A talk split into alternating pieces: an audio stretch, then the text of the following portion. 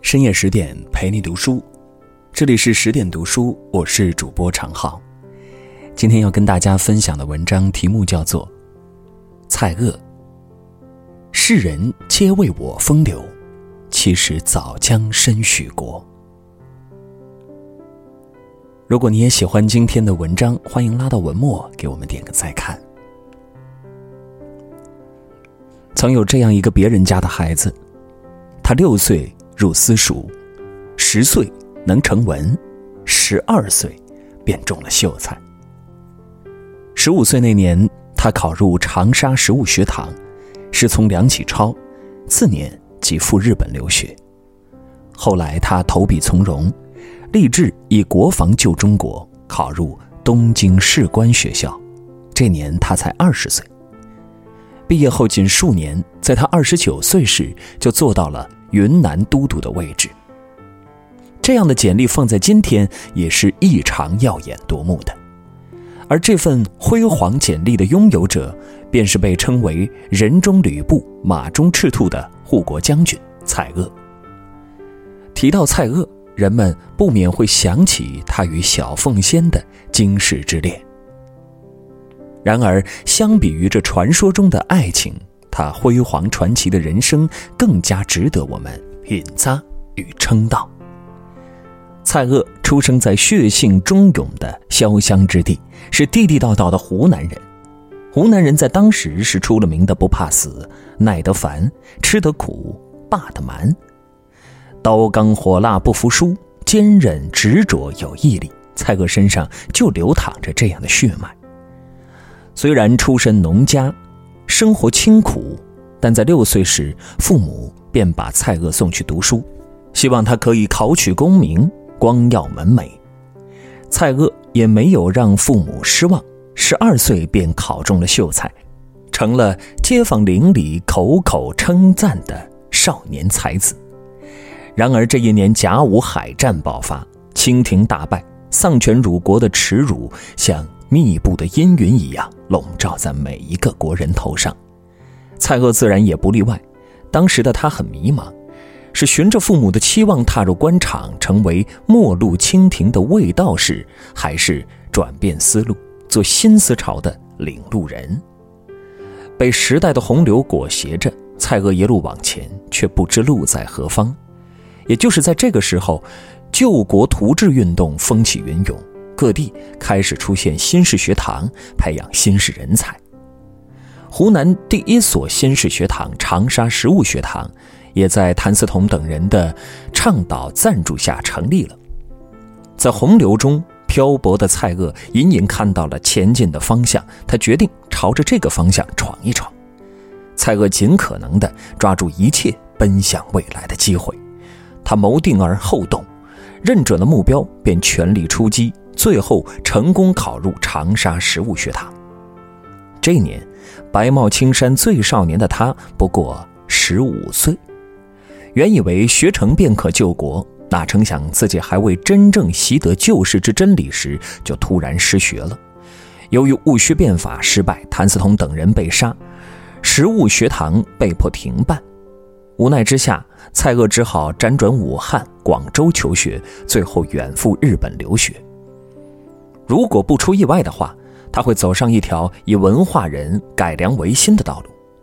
可世事难料，之后的一件事彻底改变了他预期的人生走向。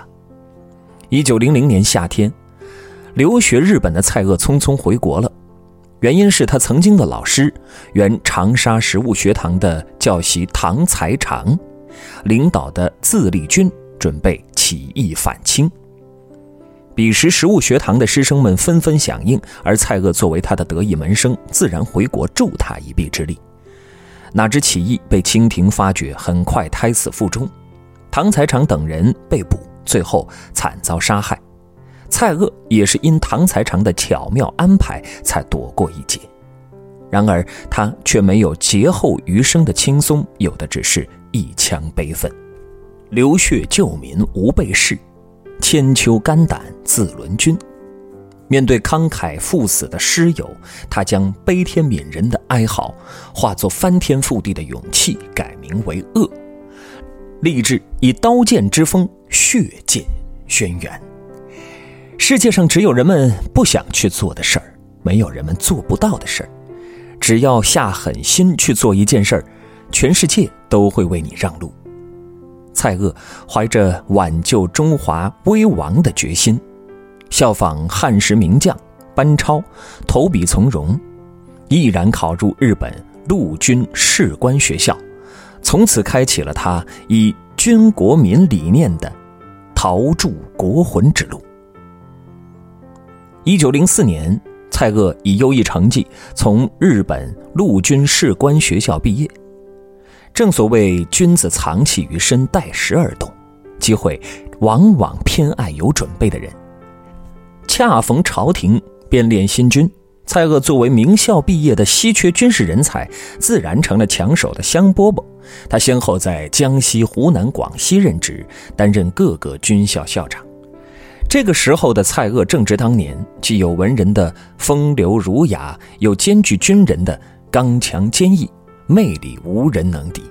后来，蔡锷接受云贵总督李经羲的邀请，到云南任职。李经羲是晚清重臣李鸿章的侄子，也是清朝最后一任云贵总督。他本是开明之人，对革命抱着宽容的态度，对蔡锷更有着知遇之恩。到云南后，蔡锷在李经羲的信任和支持下，完成了后来被国共两党作为军事教科书的《曾胡治兵语录》，有了更大的施展抱负的空间。那时，推翻清政府的革命势头早已蔓延到全国各地，蔡锷兼任教官的云南讲武堂更是成了革命党人的聚集地。革命暗潮愈加汹涌澎湃，已有不可阻挡之势。一九一一年十月十日，终于在武昌爆发了。一旦发生革命，一定给予绝对支持。蔡锷是这样说的，也是这样做的。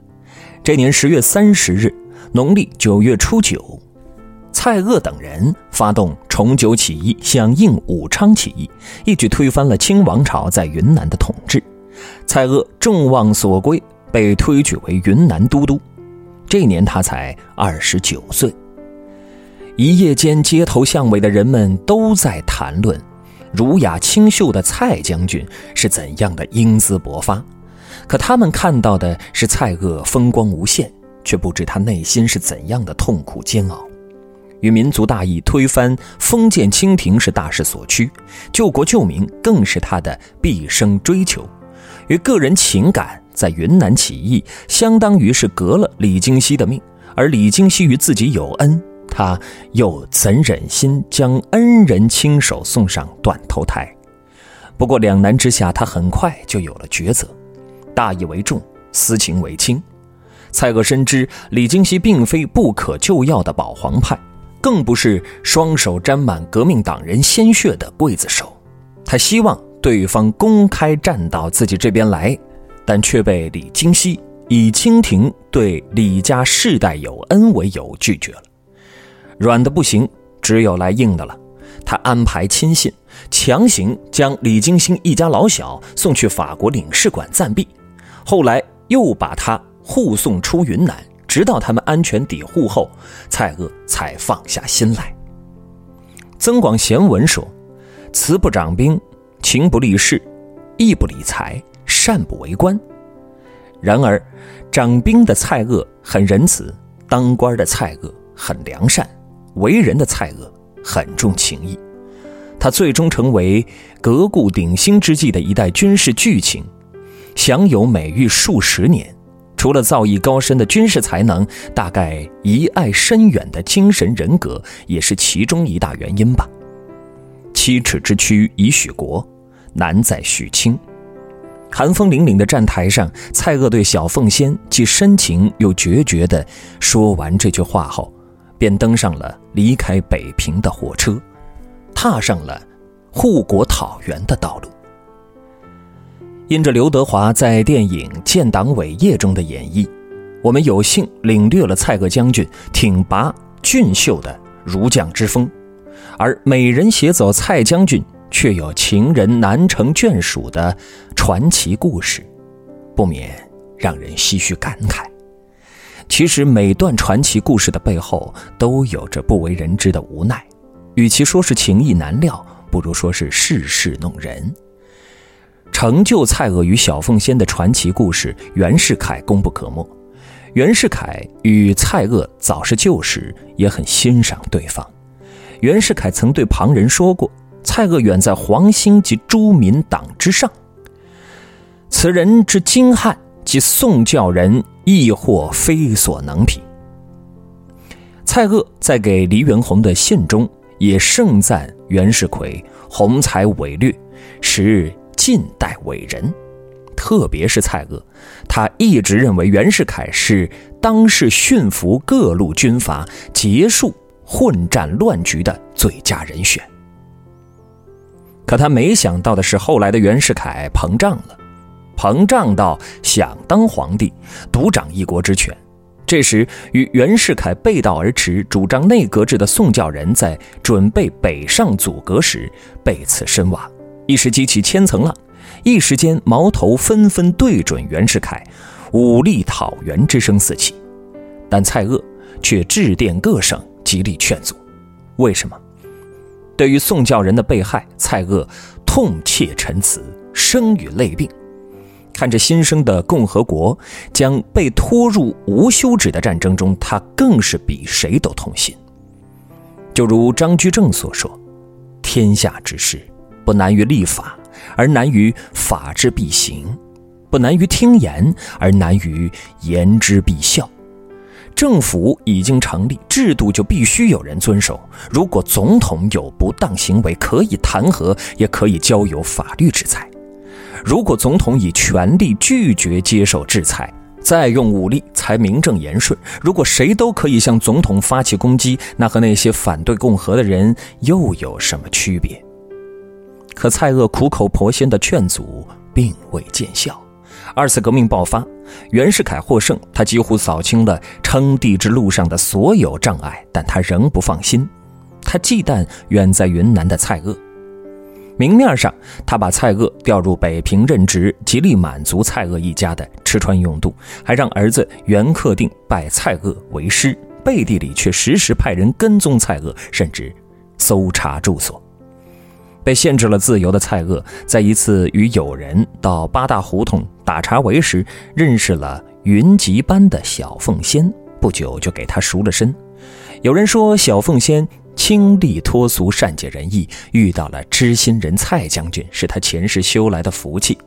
也有人说，蔡锷不爱江山爱美人，流连烟花之地，抛家弃世，实在是辜负了将军的盛名。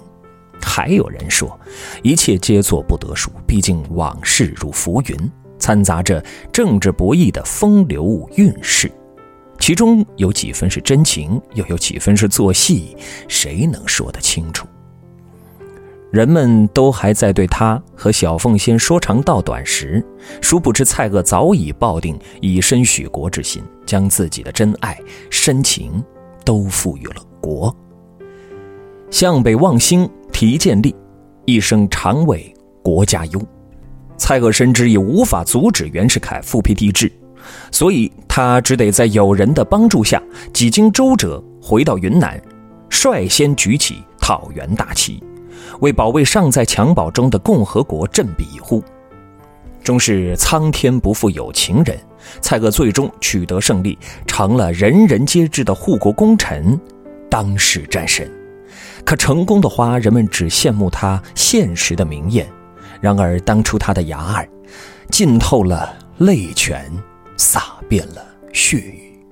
人们不知道的是，蔡锷为了平衡各方利益，放弃了护国军总司令的名头，他亲任第一军司令，率三千营师入川，在数个月的时间里，与多于己方三十倍兵力的敌人周旋抗衡。他明知无望，人与其屈膝而生，勿宁断头而死，为的就是要为四万万人争人格。这一战惊天动地，艰苦卓绝，拖垮了他原本孱弱的身体。一九一六年，蔡锷病逝，终年仅三十四岁。反对武力是为了共和，高举义旗也是为了共和。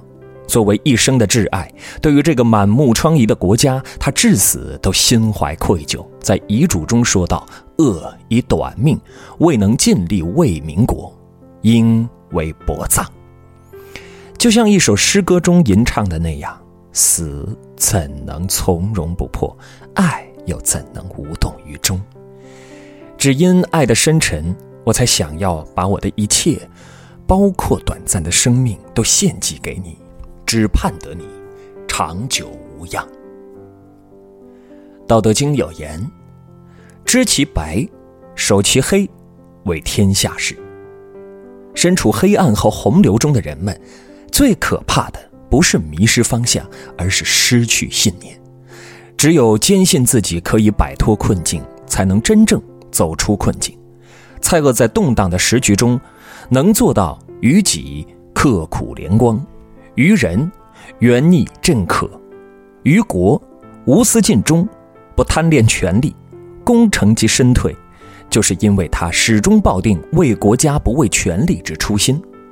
就如他的湖南老乡陶举隐曾说的那样：“自民国以来，五人谢冰饼，唐爱犹存者，蔡松坡一人而已。”一九一七年，蔡锷魂归故里。国民政府在长沙岳麓山为他举行了国葬，蔡锷也成为民国史上国葬第一人。出身仕汉，羽林郎，初随骠骑战于阳。熟知不向边庭苦，纵死犹闻峡谷香。斯人已逝，但留与世人评说的不应只有一段风流韵事。更应是其滚烫而热烈的为国为民之心。更多美文，请继续关注十点读书，也欢迎把我们推荐给你的朋友和家人，一起在阅读里成为更好的自己。